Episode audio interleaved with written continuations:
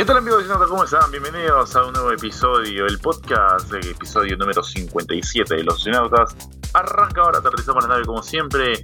Estamos aquí para hablar de, las series, contenido que más le interesa y muchas, muchas cosas en ese nuevo episodio. Como siempre me acompaña el gran Reimer Rodríguez. Reimer, ¿cómo te va? Hola Renzo, hola, ¿qué tal amigos socionautas? Bienvenidos a un nuevo episodio de nuestro podcast, episodio 57, donde pues tenemos algunas cosas importantes para contarles, ¿no? Y, siempre es un gusto que nos estén escuchando, ya saben, siempre se los decimos. A ver si alguien por ahí, mientras reproduce este episodio, nos etiqueta en alguna story, en Instagram, en un tweet o en la red social que sea su preferencia para saber que nos están escuchando ahí eh, y saber en, qué momento de su día a día eh, los acompañamos con, con este con este podcast ¿no? que les dedicamos Renzo a hablar pues de lo que básicamente a todos nos gusta, las cosas que hacemos en nuestros ratos de ocio. Y en este episodio pues vamos a tener un episodio especial porque se cerró una vez una serie más de Marvel, Renzo. Por supuesto que sí, se nos vienen interesantes historias y hoy vamos a hablar de una que se viene y una que finaliza. Vamos a empezar con la que finaliza porque la referencia es para What If, estrenó el episodio número 9, el capítulo número 9, el último de esta primera temporada. Hace mucho que ya sabíamos que va a tener una segunda temporada y que nos había dejado el capítulo pasado con lo que sería el equipo formado por Strange Supreme y por el vigilante, ¿no? Y el capítulo se titula ¿Qué pasaría si el vigilante rompiera su juramento? El vigilante busca y recluta a la Capitana Carter, a Star-Lord Shala, a Party Thor, Killmonger y una variante de Gamora que ha matado a Thanos en su respectivo universo, pero que por alguna extraña razón no hemos visto esa historia en los ocho episodios anteriores de What If y que sí, seguramente lo vamos a ver en la segunda temporada, pero bueno, al menos ya sabemos cómo termina la historia. El qué pasó antes lo veremos en su momento, quizás el próximo año. Todos estos fueron capturados o captados por el vigilante de sus respectivos universos y junto con Strange Supreme han establecido un equipo apodado los Guardianes del Multiverso para luchar contra este Ultron que está dominando cada uno de los universos, así que hay que ponerle un fin a este Ultron Vision o simplemente Ultron y el vigilante ya reunió a su equipo, a sus vengadores del multiverso. Y bueno, ahora que, que Watu, el vigilante, hizo las veces de Nick Fury tiene este eh, equipo conformado de los guardianes del multiverso, eh, decide enviarlos a otro planeta, a otro mundo donde está deshabitado. ¿Para qué? Pues para que todo este equipo converse, dialogue y empiece a idear una estrategia, empiece a analizar al rival en base a la información que les brindó Ultron y, eh, el Doctor Strange, el Doctor Strange Supreme, eh, para saber cómo es que van a combatir a Thor, ¿no? Cómo, perdón, cómo es que van a combatir a Ultron, quise decir, ¿no? Eh, de qué manera le van a hacer frente y estén preparados, ¿no? Y todo iba bien en esa, en, ese, en esa reunión, en esas coordinaciones, hasta que accidentalmente Thor, este parte Thor, comete un lapsus y termina llamando la atención de Ultron hacia donde ellos se encuentran. Así que la batalla se produce eh, antes de que T'Challa sea capaz de robar la gema de Ultron. Y el equipo en cierto momento escapa mientras eh, Strange Supreme abre un portal previa coordinación y, aparecieron los zombies de que vimos eh, anteriormente en Wadif incluida la Wanda Maximum Zombie, que caen sobre Ultron para poder detenerlo, ¿no? Incluso Wanda, pues con todo el poder que tiene de zombie, quiere eh, pararlo, detenerlo a este Ultron, pero al parecer esto no sería suficiente. Así es, y luego eh, los guardianes del multiverso llegan al universo natal de Ultron, donde él había obtenido todas las gemas del infinito y desde donde empezó a generar este caos en su propio universo y luego en los diversos universos, ¿no? Eh, y llegan a este universo para intentar usar la gema del alma para alimentar un artefacto que me parece, si la memoria no me falla, es la primera vez que lo vemos, incluso que lo oímos mencionar en el UCM, que era la trituradora del infinito, que quien la muestra es Gamora, precisamente esta Gamora que como nos comentaba Renzo, eh, está como que pendiente su episodio en solitario para saber su historia, pero esta Gamora en su universo tiene una trituradora del infinito que pues como su nombre, como desde su mismo nombre ustedes lo pueden deducir, queridos amigos socionautas, sirve pues para hacer polvo prácticamente estas gemas del infinito. Y cuando estaban a punto de realizar ello, son interrumpidos por nada más y nada menos que Black por eh, Natasha Romanoff, pero la Natasha Romanoff de este universo, del universo de Ultron. Recordemos que en uno de los capítulos pasados habíamos tenido a Hawkeye y a Black Widow yendo a buscar alguna forma de contener este Ultron y ya había fallecido Hawkeye. Y esta, precisamente, esta Black Widow que había sobrevivido es quien ahora se encuentra con este elenco de los Guardianes del Multiverso. Así es, ¿no? Capítulo que vimos la semana pasada, el episodio 8, semana pasada estás escuchando este, este podcast, semana y media pasada que escuchas este podcast. Ultron los encuentra de nuevo y una intensa batalla por la gema del alba alma se desata por completo en este universo casi desolado, hasta que Black Widow y Capitana Carter son capaces de disparar a Ultron con una flecha que contiene la inteligencia artificial de nada más ni nada menos que Arnim Sola, una precisión extraordinaria de Black Widow, mismo Hawkeye, y con apoyo de la capitana logra ingresar a este personaje de Hydra. Y este, esta inteligencia artificial de, Sola es, bueno, podríamos decir que termina siendo como una especie de, de virus informático, si quieren verlo de esa manera, termina atacando a Ultron desde su, desde su interior, ¿no? Y termina por eliminarlo eh, y con esto estarían poniendo punto final este Ultron que portaba las, las gemas del infinito, ¿no? Pero no todo culminaría ahí y tengo que ser sincero, tenía mis sospechas de que algo así podía pasar y finalmente pasó. ¿A qué me refiero?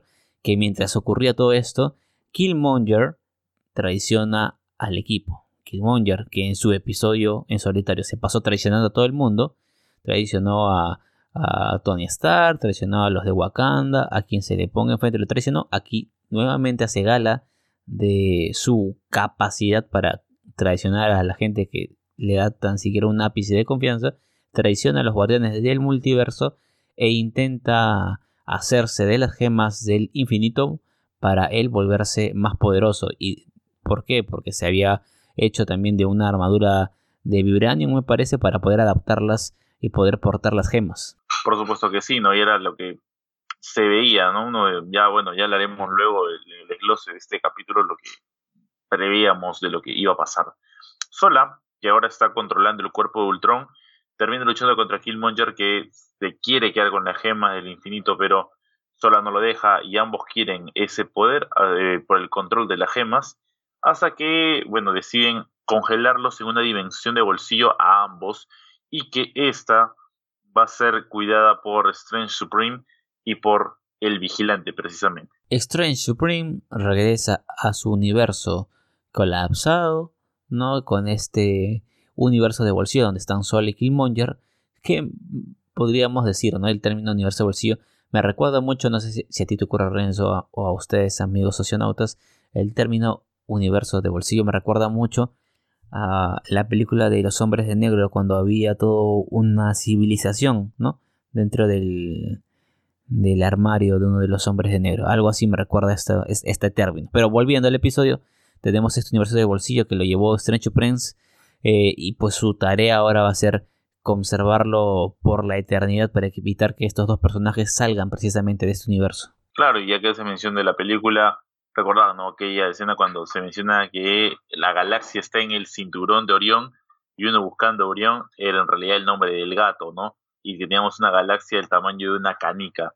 Cosas que ocurrieron en eh, la primera película de Hombre de Negro, trilogía que nos hizo alucinar muchísimo con los demás eh, mundos. Volviendo al capítulo, el vigilante eh, posteriormente le devuelve a cada guardián su propio universo, con la excepción de Natasha Romanoff, a la que llega a enviar a la realidad donde Hamping fue el villano, donde terminó asesinando casi todos los superhéroes y solo terminó con vida Capitán América y Capitana Marvel. Aquí muere eh, Black Widow, ¿no? Así que como falta una Widow, pues mandaron a Natasha a ese universo porque en el que le correspondía ella estaba completamente sola. ¿no? Eso ocurre precisamente en el episodio 3, que con el fin de derrotar a Loki. Es Loki político, le calza bien, ¿no? Loki y político son prácticamente sinónimos. Y eh, con el fin de derrotarlo es que aparece Natasha Romanoff en ese universo. Otra que no quiso regresar fue la Capitana Carter, que quiso ser la gran, el gran Capitán América en Avengers Endgame y volver a su época de origen, pero eh, le, simplemente le dijeron que la necesitaban en el mundo actual. Y sí, es necesario por los sucesos que venían ocurriendo en su universo. Entraremos en más detalles en breve, nada más. Vamos cerrando ya el capítulo Rema. Sí, precisamente tenemos una escena post crédito, ¿no?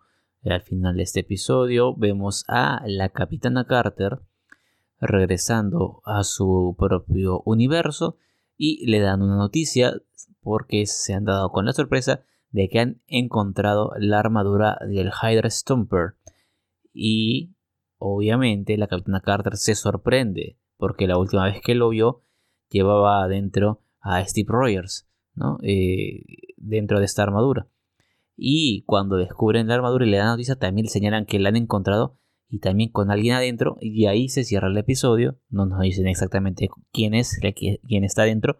Pero todos suponemos, todos incluyendo a la Capitana Carter, por supuesto, que está Steve Rogers dentro del Hydra Stomper. Y aquí es donde eh, ya se cierra el punto final del episodio 9 y de toda esta primera temporada de Wadif que ha tenido muchas, muchas eh, cosas interesantes, creo yo nos ha dejado muchos personajes con los cuales por ahí les hemos tomado un cierto cariño, nos han gustado y quisiéramos seguirlos viendo. Pero esto es hasta aquí el, punto final de esta primera temporada, Renzo. Por supuesto que sí, momento de desglosar el capítulo 9, el capítulo final de esta primera temporada. Ya hablaremos sobre, el final, lo que, lo que dejó en sí la, temporada completa, los nueve episodios de Wadif y con esto volvemos a una pausa de serie. De acá no vamos a tener series hasta el mes de noviembre, finales de noviembre, con el estreno de Hawkeye, ¿no? Solo nos vienen películas de Marvel, una que ya se estrenó, está en cartelera, eh, que no es de Marvel precisamente, pero hay una conexión, hay una conexión, así que es lo, lo que vamos adelantando con respecto a lo que va a ser seguramente el, el, el contenido del próximo episodio de Los Oceanautas.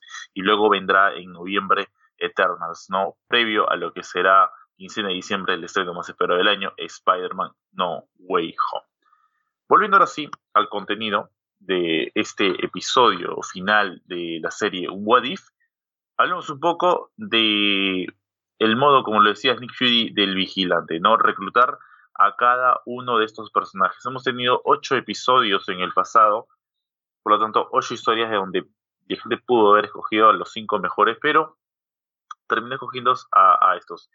De cajón iba la Capitana Carter, episodio número uno. Llegó Star-Lord T'Challa, el episodio número dos. Eh, cuando recluta a, Capitana Carter, se están, sucediendo los eventos de Capitán América y el Soldado del Invierno. Hablo del UCM, tal cual como eh, están sucediendo en, este episodio, en, el, eh. Solo que la única diferencia es que en uno está el Capitán América y otro está la Capitana Carter, pero básicamente es lo mismo. Y cuando eh, está en batalla Capitana Carter es que aparece el vigilante, que da la sensación de que siempre está y uno simplemente no lo observa porque él tiene esa habilidad de que puede aparecer y no aparecer. Como que cierra y no cierra la ventana. Ya pasó cuando lo vimos en el episodio pasado, cuando Ultron se dio cuenta de su presencia. Eh, el otro que recluta es Star-Lord T'Challa, que aparece para salvar a Peter Quill. Recordemos cómo dejamos e-, ese episodio, ¿no? Cuando Ego se aparece de Peter Quill, un Peter Quill que trabajaba en su, en su restaurante y está prácticamente asesinándolo y T'Challa termina salvando, ¿no? Explota a Ego y termina salvando a Peter Quill, que luego tendría su propia aventura junto a Star-Lord T'Challa. Viene Party Thor, episodio número 7, un Thor el Thor engreído, el Thor fiestero, termina siendo parte de este evento. Killmonger, eh, aparece también en el, tipo que traicionó a Tony Stark, traicionó a todo el mundo, aparece aquí como que el refuerzo más dudoso del vigilante y luego el episodio perdido de Gamora, donde lo vemos, ¿no? Una Gamora que está junto a Tony Stark en Sakar, eh, Tony Stark con, eh, la armadura eh, que, utilizó en The Age of Ultron del UCM, el Hallbuster, y, y, pues esperamos, yo espero muchísimo ese, episodio para que me expliquen un poco cómo hicieron para ganar la ¿no? cómo hicieron para derrotarlo, porque aparecen junto a Itri y están eh, quemando el, el, guantelete, misma escena de Terminator 2, The Judgment Day, y más o menos eh, me gustaría conocer todo, incluso la vestimenta que tiene Gamora. Esto es la elección del, vigilante. Por ahí que me quedó dudas, ¿no? Por ahí pudo haber escogido más personajes que ya hemos visto. Eh, yo quería que en algún momento iba a aparecer el Spider-Man eh, o, el Peter Parker con, con, con la capa de, Doctor Strange, eh, ¿no? El que aparece en, en Zombies. pudo haber sido una Natasha Romanoff, pero como que el vigilante lo tenía todo previsto y, y sí o sí iba a aparecer una Natasha Romanoff como al final llega a aparecer, no por elección, sino por evento que termina sucediendo. Y eh, lo único que sí queda eh, en concreto es que necesitaban de la ayuda de ese Strange Supreme, que pasa a ser uno de los personajes más fuertes de todo el multiverso del UCM, Sí, ¿no? Como bien tú lo cuentas, Renzo, este eh, Doctor Strange es uno de los elementos más importantes en esta formación que ha hecho Watu. Y creo yo que junto con eh, Killmonger es de los personajes que, bueno, si alguien me decía, Watu va a formar algo equivalente a los Avengers, yo iba a decir, bueno, no van a estar Killmonger y no van a estar Doctor Strange. Eh, ¿Y por qué lo digo? No porque dude de que no sean poderosos, sino porque estaban más alineados hacia el lado de ser villanos más que de ser superhéroes, ¿no? Entonces aquí están haciendo la función de antihéroes, ¿no? Porque la Capitana Carter estaba pues del lado eh, de los buenos, eh, Black Widow igual, ¿no? Eh, Gamora, aunque no hemos tenido su episodio, y haciendo un paréntesis acá se habla de que tal vez un, un poco el tema de pandemia retrasó, que hizo que no viéramos estrenado su episodio individual, pero entendemos que si derrotó Thanos también está del lado de los buenos, ¿no? Eh, Thor por ahí pues puede ser un tener una especie de personalidad de adolescente fiestero, juerguero, pero eh, sigue estando, creo yo, dentro de la línea de los buenos. Pero Killmonger y, y, Doctor Strange no estaban en esa línea, ¿cierto? O sea, eso es lo que yo creo. Entonces, a mí, digamos que eso es lo que sí un poco me sorprende de esta conformación.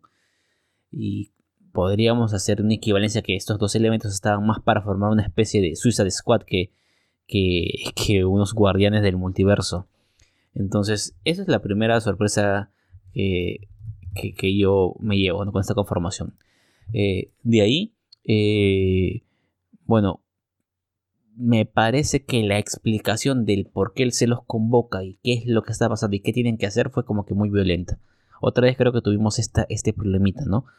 creo que pues, eh, se abusa un poco del, tema de que es un what if y que pueden pasar muchas cosas locas en, el UCM y pues eh, se saltan ciertas cosas que deberían sí darse como es un poco más contarle a detalle esta historia, un poco más de reacción aquí es como que, ok, los llevamos, los juntamos, ¿qué pasa? Bueno, hay un, un visión que está destruyendo todos los multiversos y tienen que detenerlo. Ah, ok, vamos a detenerlo.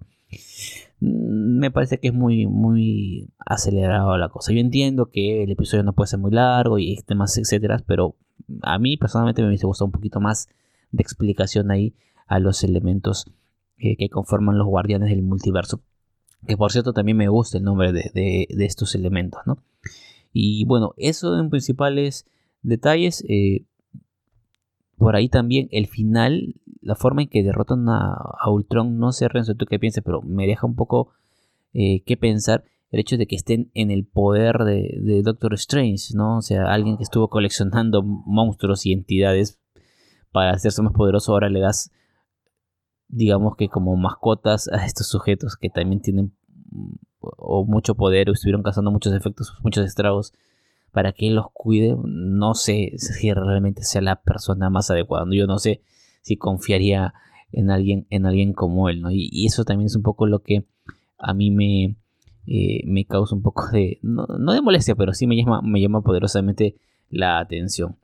¿no? Eso en, como principales cosas, de ahí eh, interesante el hecho de que eh, Black Widow regrese a un universo donde no pertenecía y ojo que tal vez esto este mismo concepto podría aplicarse para el UCM respecto de Black Widow porque recordemos eh, si bien es cierto Black Widow murió en Infinity en, en Endgame perdón eh, ya solucionaron su tema legal así que podrían seguir produciendo contenidos en, Marvel con, Scarlett Johansson.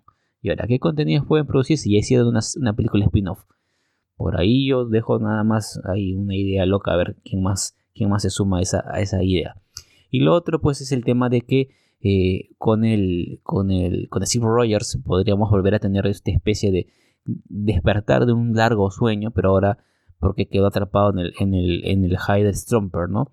Eh, a diferencia de antes que quedó congelado netamente, ahora está aquí y vamos a ver si es que está él y en qué condiciones está, porque no tenía ningún super soldado que lo ayude a mantenerse a salvo tras eh, un, este, estar en este tipo de condiciones extremas, Renzo. Claro, por lo que ya suponemos que, va a estar y cómo va a estar eh, con respecto a la escena que tendrá desarrollo en la segunda temporada en el próximo año, cuando tengamos eh, más historias de Wadif. Eh, tenemos la, la, formación del equipo, como lo he mencionado. A mí también me gusta mucho el nombre, el tema de Warren en el multiverso. Eh, sí, hubiese escogido algo diferente, pero se dio ese asunto. Viene la pelea, eh, porque Thor llama prácticamente a Ultron. Comienza la pelea en este mundo desolado y me gustó mucho la reaparición de los zombies, ¿no? O sea, fue como un capítulo entre comillas esperado. A mí la verdad no fue de, lo mejor que vi, no me agradó mucho. Sentí un poco forzado ese Wadif. Y, y bueno, cuando vienen ahora a pelear contra Ultron, eh, como que toma un poco más de sentido, ¿no? Y luego el, poder de lo que podría llegar a ser eh, esa Wanda Maximoff, eh, pero que realmente de lo que creías que podría ser una batalla muchísimo más poderosa, terminó siendo absolutamente nada, con la desaparición de todos eh, en, ese, en ese universo, ¿no? Por, porque lo termina destruyendo Ultron. Una de las interrogantes eh, que se ha escuchado mucho en redes después de este capítulo y que no se le encuentra mucha explicación es precisamente a este Ultron villano, porque eh, se habla de que cada gema del infinito es única, por lo que termina siendo o, termina desarrollando todo su poder dentro del universo al que pertenece. Pero Ultron va de universo en universo, sin embargo, mantiene teniendo la misma cantidad de energía. Eh, es algo que llamaba la atención, por alguna extraña razón se puede lograr, no hay que ser muy pegado también al tema de los cómics, así que el poder del guion siempre destruye o termina uniendo lo, imposible prácticamente. ¿Qué te pareció este, este, último? Sí, justo estuve escuchando o viendo algunos videos en YouTube, leyendo algunas eh, teorías en las redes sociales, ¿no? Y gente que, pues, efectivamente, ¿no? Decía, eh, cuando intentan aplicar el triturador del infinito de Gamora, falla porque pues le dicen no, es que el triturador fue hecho en mi universo, en el universo de Gamora, y no funciona en otros, universos. Pero, bajo ese principio, ese principio se rompe porque este Ultron, como tú bien lo recuerdas, Renzo, obtuvo eh, las gemas en un universo y luego va y ataca en otro universo como si nada. O sea, la gema sí tiene el mismo poder independientemente del universo. Entonces ahí me parece que es como a ver, ¿cómo decirlo? Como si fuera un, hueco argumental, ¿no? Que dicen algo y luego al instante se contradicen. Entonces, este, no sabemos bien eh, si hay algo más, que sí permita una cosa y no permita lo otro, no lo sé. No tenemos, mayor explicación y, ahora pues solamente nos queda esperar cuándo es que saldrá la segunda temporada y qué cosas nos contarán en esa temporada, Renzo. Vamos a tener que esperar todavía por ello. Lejos de que lo que ya no hay mucho por brindar con el tema de Arnim Sola, que pasa a ser ahora un personaje poderoso por la unión que tiene con Ultra Ultron, pasa por el tema que ya lo hemos mencionado un poco en el podcast, Killmonger, ¿no? El integrante en duda de este equipo de guardianes del multiverso y que sabiendo Watu lo traicionero que es, incluso peor que, Loki, lo termina reclutando y observa, es un tipo callado que, está siempre en constante observación hacia los demás, toma una de las cabezas de Ultron, de, los robots de Ultron, mejor dicho, que había llevado Thor, y con ello es que eh, adquiere la armadura para poder tener las, las, eh, las gemas del infinito. Sientes que, o sea, lo explica luego el vigilante, como que sabía que iba a pasar y que era necesario para poder encerrarlos a todos, porque eh, no era como tan simple como derrotarlo a, a, Ultron, pero ¿te queda conforme la explicación? ¿Sientes que algo más pudo haber o era simplemente darle pie a lo que va a ser la segunda temporada de Wadif o Doctor Strange en el multiverso de la locura. No, como yo decía, siento que el cierre de, o sea, cómo derrotan a Ultron no me termina de eh, gustar del todo. No digo que sea mala, pero siento que pudo haber sido mejor. Yo creo que ahí si le ponían un poquito más de esfuerzo, un par de horas más de trabajo, y salía una mejor idea, me parece.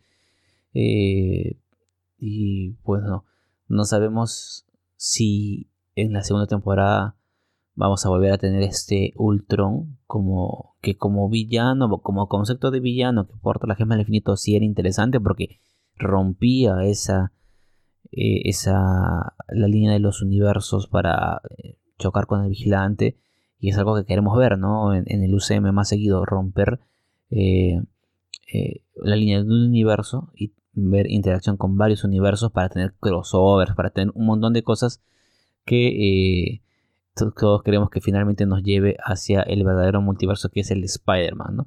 Así que bueno, por ese, por ese sentido creo que es positivo lo que hemos visto porque mucha gente, muchos fans han quedado contentos y dicen, bueno, ya ahora sí, Marvel dio unos primeros vistazos al multiverso, la siguiente etapa será verlo en la pantalla grande con Spider-Man, ¿no? Pero eh, al margen de esa alegría por, por, esa, por ese hecho realizado por Marvel, yo sí, repito, creo que el final pudo haber sido de mejor manera, o en todo caso, Tal vez lo hayan hecho para prepararnos para una segunda temporada donde puedan volver a retomar esta historia y tener un final definitivo, ¿no? Claro, hay que dar cosas pendientes que vamos a verlas seguramente eh, más adelante. La sensación que me dejó después del capítulo de Doctor Strange, que, se termina convirtiendo en Strange Supreme y derrota al Doctor Strange separado por, por Ancestro, me, me, te deja una sensación como de tristeza, ¿no? Lo terrible que fue destino por tratar de recuperar a, a su chica en este en, su, ese universo, ¿no? Pero lejos de, de reivindicarse, de ser la figura clave de la pelea, el más poderoso y todo, termina la temporada siendo ahora el vigilante de dos tipos muy poderosos y muy peligrosos en, en el multiverso y los va a tener vigilando constantemente. Esto tiene toda la pinta, todo que va a terminar ambos escapándose o algo va a pasar y él no va a terminar por cumplir la misión que tiene en esos momentos. ¿Sientes que es mucho castigo para Strange Supreme lo que está pasando o simplemente es el poder del guion para dejarnos lo que va a ser el, la, segunda, la segunda película de Doctor Strange en The Multiverse of Madness? Sí, como lo dije yo, no estoy tan seguro de que este universo de bolsillo lo esté resguardando este, lo esté resguardando este Doctor Strange. Yo si quisiera teorizar un poco, sí diría que de cara a la segunda temporada podríamos tal vez tener a la fuga de uno de estos elementos que están en el universo de bolsillo. No sé si con ayuda o, o burlando a Doctor Strange Supreme, pero sí siento que van a, va a haber un impacto ahí, ¿no? De, de o mejor dicho, un intento de, de fuga por parte de nuestros elementos. ¿Qué sensación también te deja el tema de, y, supongo que hay historias que van a, o toman fuerza para la segunda temporada? Una es la de Capitana Carter, y lo que va a pasar con ese Hydra Stromper, donde tendría aparentemente a Steve Rogers dentro. El otro gran punto es Strange Supreme, vigilando a Ultron y a Killmonger. Y el tercer universo quizás que va a tener una secuela es precisamente al que fue enviada Natasha Romanoff Black Widow en este donde está solamente Capitán América y Capitana Marvel, además de Nick Fury, en donde están peleando ante Loki, ¿no? Es un personaje que de todas maneras va a seguir eh, ahí estando, pese a lo que ha ocurrido con, la actriz, con, con Scarlett Johansson, con respecto a su participación en Disney, pero de estos tres universos que tienen todas las secuelas, ¿cuál es el que más esperas para la segunda temporada? Yo creo que el de Black Widow. Me interesaría saber cómo es que se reinserta una Black Widow de otro universo en este universo donde no pertenece. ¿Por qué? Porque obviamente también nos pueden dar ideas o especulaciones o si quieren nos pueden dar alas para poder tener en el UCM, en el live action, un retorno o una reincorporación de una Black Widow diciéndonos que viene de otro universo. Obviamente sería la misma actriz, ¿no? Pero diciéndonos que viene de otro universo a reincorporarse a los Avengers. Por supuesto que sí. Y todo esto lo vamos a, ver en una sola temporada. Eh, que bueno, por ahora llegará el próximo año. Espero también un desarrollo. Me, me gusta mucho lo que sigue en la línea con Capitana Carter y lo que bueno va a ser ahora este, ese mundo de, Avengers que ha recuperado, entre comillas, a, a Black Widow.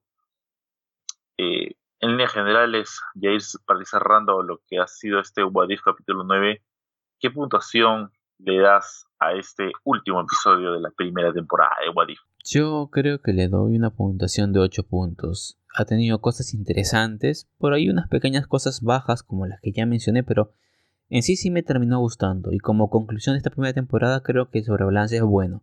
Así que yo le voy a dar sus 8 puntos y simplemente voy a estar a la expectativa de cuándo se sabrá noticias de la segunda temporada para ya empezar a hacer teorías ¿no? y compartírselas aquí en, los astronautas. Yo le voy a dar una puntuación de 7.5. Me termina gustando el capítulo, pero algo más. Siento que algo más me, tuvo que haber mostrado para hacer el cierre perfecto, por más de que me des ese, esa expectativa sobre el final, ¿no? Con la escena crédito. Pero, eh, en general, ¿te gustó Wadif? Eh, ¿Qué historias crees que se van a tomar para el live action?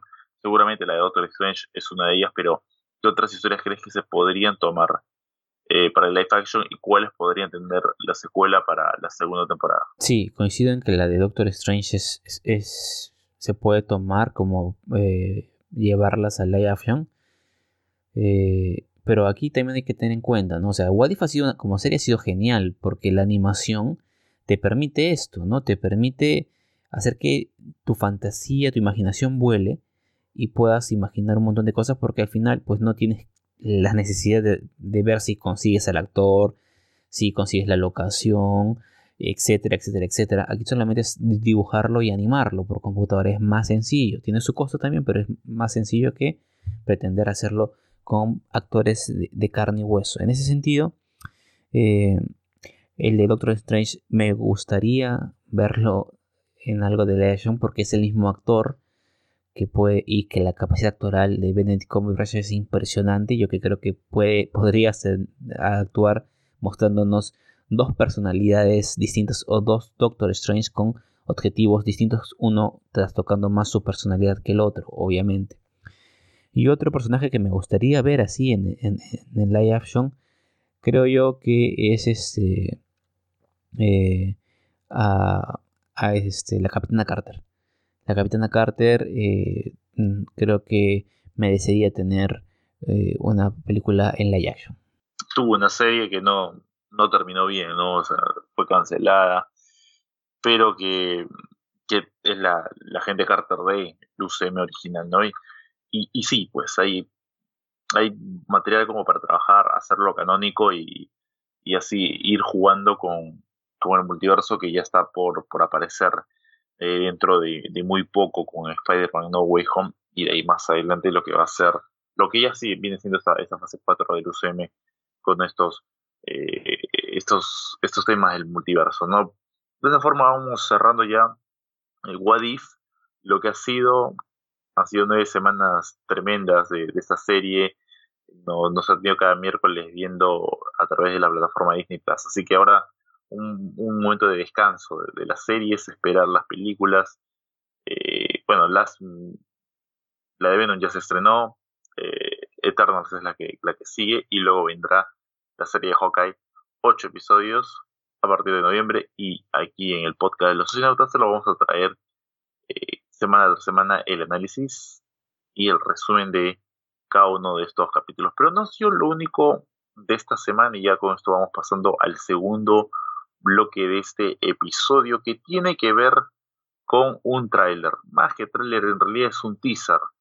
Y hablamos de qué? De una película también muy, va a ser muy esperada para el próximo año porque los fanáticos del mundo de Dragon Ball lo están esperando. Hablamos de Dragon Ball Super, Super Hero, que ya trajo su teaser, apareció, se hizo el panel en la Comic Con y pues ya nos enteramos de algunas cosas que nos trae esta próxima película, ¿no? Que tiene eh, mensajes al principio donde habla de una nueva crisis, donde habla de una malvada organización que se sigue moviendo entre las sombras. Y bien, bueno, en esta, eh, siguiendo con este teaser de Dragon Ball Super Super Hero, que suena como a trabalenguas, pero ese nombre le pusieron, tenemos la aparición de un niño que pues nos da la impresión de que tiene cierta importancia con esta organización eh, que conoce de los héroes.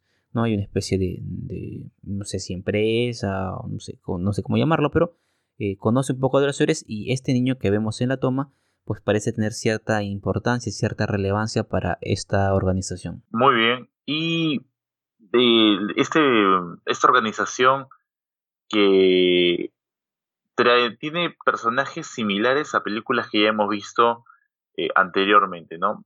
Uno de estos personajes tiene, un traje rojo y observa unas imágenes de Goku, de Vegeta y de Majin Buu, pero eh, en estas imágenes que aparecen hay datos importantes. El primero es que tenemos a un Goku con un traje más avanzado en el sentido de que es post-androides, después de 19 y 20 en adelante. Ojo a, a esto, porque cuando sale Vegeta, vemos el traje con el que fue a recibir a Freezer cuando llegó con su padre a la Tierra y que fueron de, destruidos, derrotados por Trunks.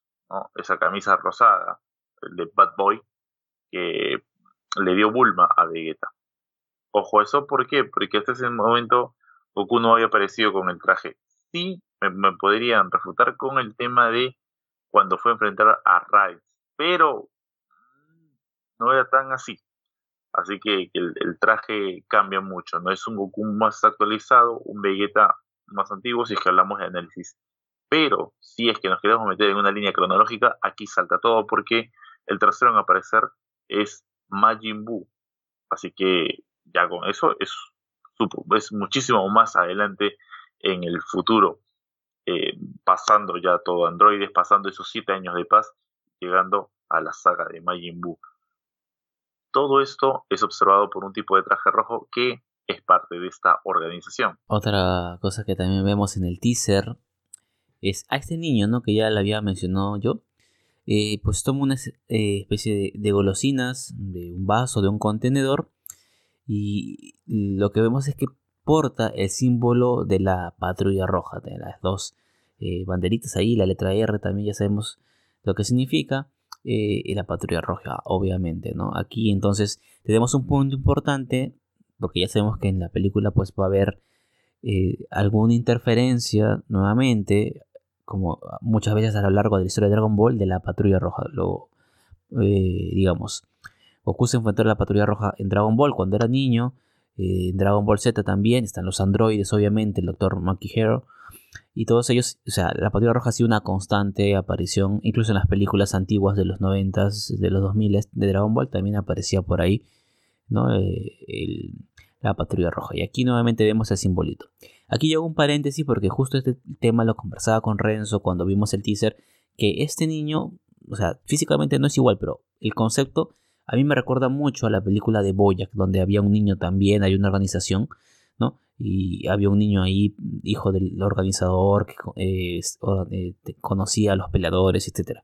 Tuve esa especie de flashback mientras veía el teaser. Claro, por supuesto, pero a mí me dio otra sensación, ¿no? La de la, de la película de Bio Broly, eh, por las características que tienen, el, el rostro del niño tiene que ver con la del tipo algo más hinchado, un poquito más gordo. Y el flaco de esa película tiene que ver con el tipo de traje rojo. Tiene mucha similitud, además de una especie de organización y personajes creados. Por eso también ahí le saco un poco de, lo que es eh, lo de Bio Broly. Eh, ya con, con, que sabemos que la organización que se mueve entre las sombras es The Red Ribbon, Patrulla Roja, o bueno, Lazo Roja en realidad es el nombre, Patrulla Roja simplemente fue la adaptación aquí al, latino. Tenemos eh, la revelación de uno de los personajes que ya habíamos visto anteriormente, ¿no? Cuando salieron los primeros bocetos, los diseños, teníamos un, par de personajes eh, muy parecidos, eh, uno del otro, y uno tenía el número uno y uno el número dos, la única diferencia que tenía. A este número dos lo tenemos en ese teaser y ataca a Picoro que está entre meditando y entrenando al costado de su casa. Casa que también se nos fue revelada hace unos meses. Por otro lado, ya saliendo un poco de, esas, de ese contexto, de esas imágenes, tenemos a Pan, donde evidentemente ya la vemos más grande, una niña un poquito más grande, eh, y que además está entrenando y la vemos intentando a hacer una expulsión de ki, elevando su ki, algo así, ¿no? Está haciendo un entrenamiento básicamente. No sabemos si con Goku, con Gohan, con Piccolo, no sabemos, la vemos simplemente elevando el ki. Y nos recuerda un poco, ¿no? A la saga de Dragon Ball Z, la saga de Buu, cuando Videl entrenaba para aprender a volar. Es muy similar la escena, la toma, los gestos. Es como una mini Videl, si lo quieren decir así, ¿no? Pero curioso porque aquí ya vamos viendo un poco eh, cómo Pam va creciendo poco a poco. Y que es algo de lo que se está esperando mucho, ¿no? El, desarrollo de, de eh, tras lo que habíamos visto en su tiempo en Dragon Ball GT. Otro punto importante de este teaser es que vemos a Goku entrenando con nada más nada menos que Broly. Eso tiene que ver obviamente con los sucesos posteriores a la película Dragon Ball Super Broly y también con lo que va a ser posterior a la saga de Moro y la saga actualmente del manga eh, relacionada a, Granola. Luego vemos a Picoro eh, que se está alistando para enfrentar a este nuevo personaje, este nuevo sujeto que aparece en esta película y que porta o que es conocido como número 2. No sabemos más información de este sujeto, de este personaje, del lado de quién está, quién es, qué raza pertenece, de dónde viene, no lo sabemos, pero lo vemos peleando con Por supuesto que sí. Y lo único que sí sabemos que sí es oficial es que el estreno de esa película va a ser todavía en el año 2022. No hay mucho por desglosar porque ya lo hemos hecho con cada, cada punto que hemos tocado y hemos desglosado un poco. Entenderá que es un teaser, hay muy poca información y lo único que queda en realidad es comenzar a volar la, la mente, crear historias, eh, teorías que no sean muy, muy rayadas, pero más o menos que vaya ligado a todo el contenido que ya conocemos que es Dragon Ball. ¿Te gustó el teaser? Sí, yo diría que sí, que estuvo bueno, que estuvo interesante. Como todo teaser no te dan carnecita, no te dan grandes cosas, pero te mandando ahí un par de migajitas para que tengas idea de qué va a venir de la película. Con lo que sí empiezo a tener un poco de problemas, no sé si a ustedes les pasa, amigos oceanautas y guatirrenses, con el título.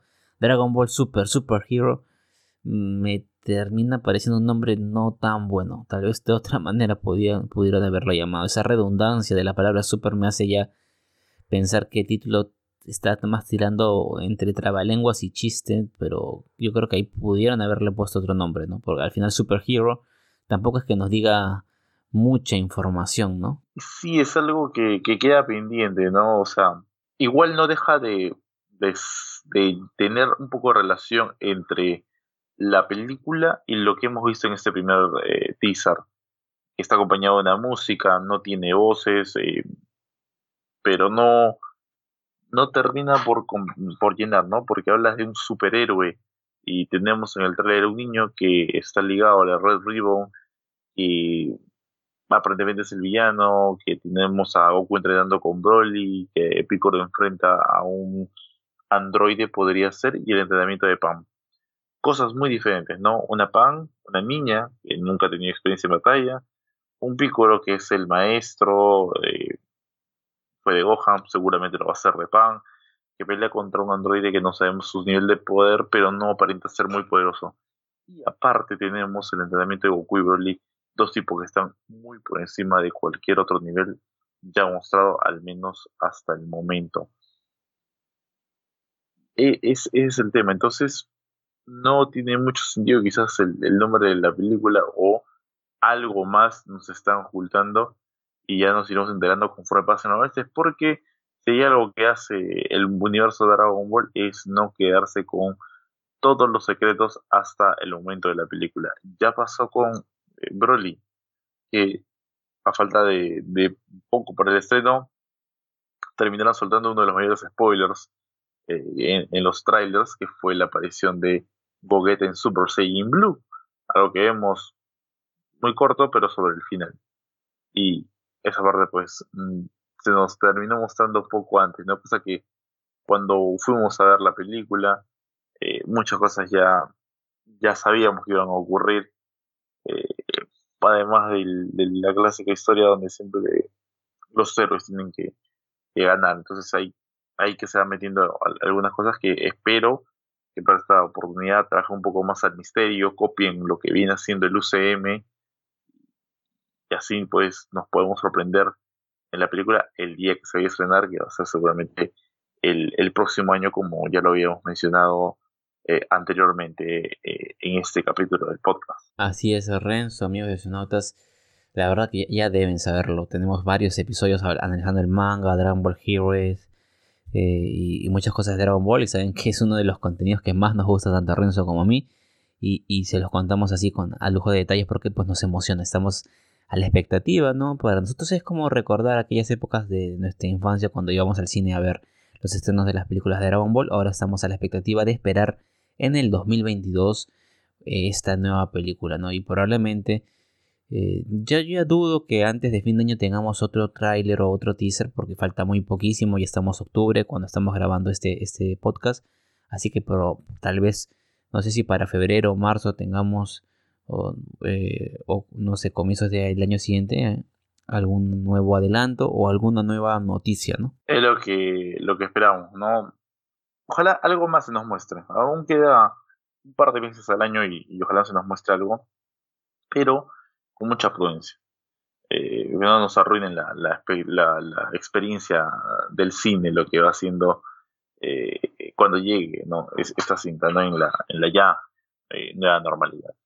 Y así vamos ya llegando al final de este capítulo. Ya hemos analizado un poco lo que nos ha dejado el tráiler de, esta nueva película de, Dragon Ball Super, lo que ha sido el cierre de Wadif. Y ya poner punto a, este episodio número 57 de los Oceanautas. El próximo va a estar genial, así que atentos a nuestras redes sociales para eh, que hablemos un poco de lo que va a ser. Ya saben que están hasta ese punto en el podcast, eh, nos pueden dejar sugerencias, eh, saludos, si algo que quieren que comentemos, déjenlo también en, todas nuestras redes sociales. Eh, nosotros vamos a tratar de, alcanzarlo en cada uno de estos episodios. Momento de comenzar a calentar la nave, prepararse para un nuevo viaje, para encontrarnos en un próximo episodio, pero no sin antes nos recuerdes las redes sociales. Por supuesto que sí, ya saben, si quieren estar al tanto de nuestras noticias, de nuestros posts, de cuándo se lanza un nuevo episodio, pues tienen que seguirnos en nuestras redes sociales. En Facebook nos encuentran como los socionautas, van, le dan like, activan las notificaciones. En Twitter estamos como arroba los socionautas. En Instagram estamos como los-ocionautas. En TikTok estamos como Los Oceanautas. En YouTube estamos como Los Oceanautas. Vayan, denle like a nuestros videos, suscríbanse a nuestro canal, activen la campanita de notificaciones para que no se pierdan ninguno de nuestros contenidos. Y también en la aplicación que tú estés escuchando este podcast, de seguro, 100% confirmado, eh, tendrás alguna botón, alguna opción para seguir y de esta manera cada vez que lancemos un episodio, pues tu aplicación de podcast te notifique de que hemos estrenado un nuevo episodio. Sea Spotify, sea iTunes, sea Google Podcast o sea la aplicación que tú uses, encontrarás una opción. También encontrarás probablemente una opción para darle me gusta, marcar favorito. Dale por favor porque eso nos ayuda muchísimo a nosotros, te lo agradecemos de corazón. Y para que nuestro podcast pueda ganar mayor posicionamiento y más gente se entere de la nave de los astronautas y suban y vengan con nosotros a disfrutar de estos contenidos que eh, pues todos disfrutamos en nuestros ratos de ocio. Películas, series, cómics, animes, mangas y demás. Y también como siempre les invitamos a que nos sigan tanto a Renzo como a mí en nuestras redes sociales personales a mí me encuentran en Twitter e Instagram como ReymarR14 y a Renzo lo podrán encontrar como en Twitter, Instagram y ahora TikTok como arroba rleonp90 y me puedes seguir, dejarme un mensaje, todo, ahí los voy a estar leyendo, sobre todo algunas cosas que quieran preguntar sobre el tema de los oceanautas. Momento de arrancar la nave, nos vamos a un nuevo viaje por el multiverso. Esperamos no encontrarnos contra Ultron nada más, ya que lo han derrotado. Y nos estamos encontrando más adelante con mucho más de Oceanautas. Atentos al próximo episodio que va a estar genial. Así que preparados. Cuídense, quédense en su nave de como siempre les digo. Y nos estamos encontrando más adelante. Chao.